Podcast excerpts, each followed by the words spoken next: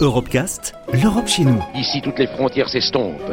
Ici, tous les pays épris de justice et de liberté deviennent un seul et même pays, le pays des hommes. Sur Euradio.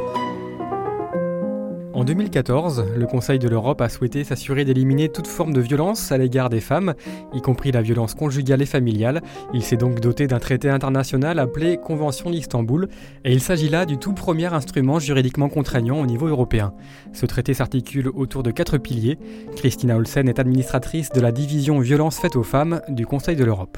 L'un étant celui de la prévention, l'autre celui de la protection des victimes, le troisième étant celui des poursuites des auteurs des violences, et le quatrième est celui des politiques intégrées, euh, ce qui signifie des politiques qui donc intègrent les trois aspects mentionnés auparavant de la prévention, de la protection et des poursuites, qui impliquent toutes les entités concernées dans ces efforts, donc à tous les niveaux de, gouvernance des différents pays, et qui implique également les acteurs de la société civile, les ONG, les organisations de défense des droits des femmes, euh, qui sont donc, disons, impliquées dans, dans cette lutte. C'est une convention qui se fonde sur le principe selon lequel la violence faite aux femmes est un phénomène structurel, c'est-à-dire euh, qui prend origine dans les inégalités historiques euh, qui sont le dérivé d'une société patriarcale entre femmes et hommes. Et la violence faite aux femmes y est aussi reconnue, et c'est un principe fondamental, comme une violation des droits humains, des droits de l'homme des femmes, et une forme de discrimination à l'égard des femmes.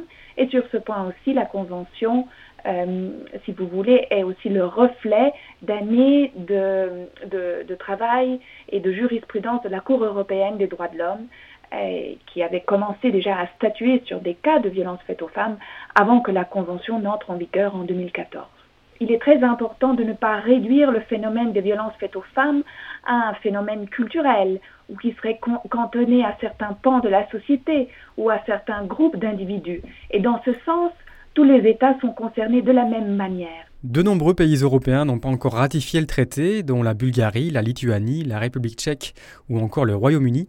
Et c'est également le rôle du Conseil de l'Europe de montrer justement à ces pays non signataires les avantages du traité, jusqu'à parfois tordre le cou aux fausses informations le Conseil de l'Europe est tout à fait impliqué dans un travail de divulgation, de dialogue avec ses autorités, euh, qui consiste à communiquer autour, autour, du but, des objectifs de la Convention, de ses implications, euh, de ce qu'elle est et de ce qu'elle n'est pas, parce qu'il faut bien aussi reconnaître que dans un contexte général euh, euh où aussi la désinformation est très présente dans les réseaux sociaux, parfois dans les médias.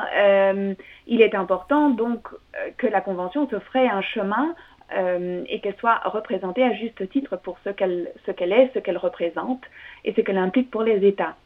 Dans un contexte où euh, la Convention est invoquée euh, on va dire, à mauvais titre pour dire qu'elle prétendrait, voilà, contraindre les États à réformer leurs droits de la famille, par exemple, alors que ce n'est pas du ressort de la Convention de le faire, eh bien, cet avis apporte beaucoup de clarté.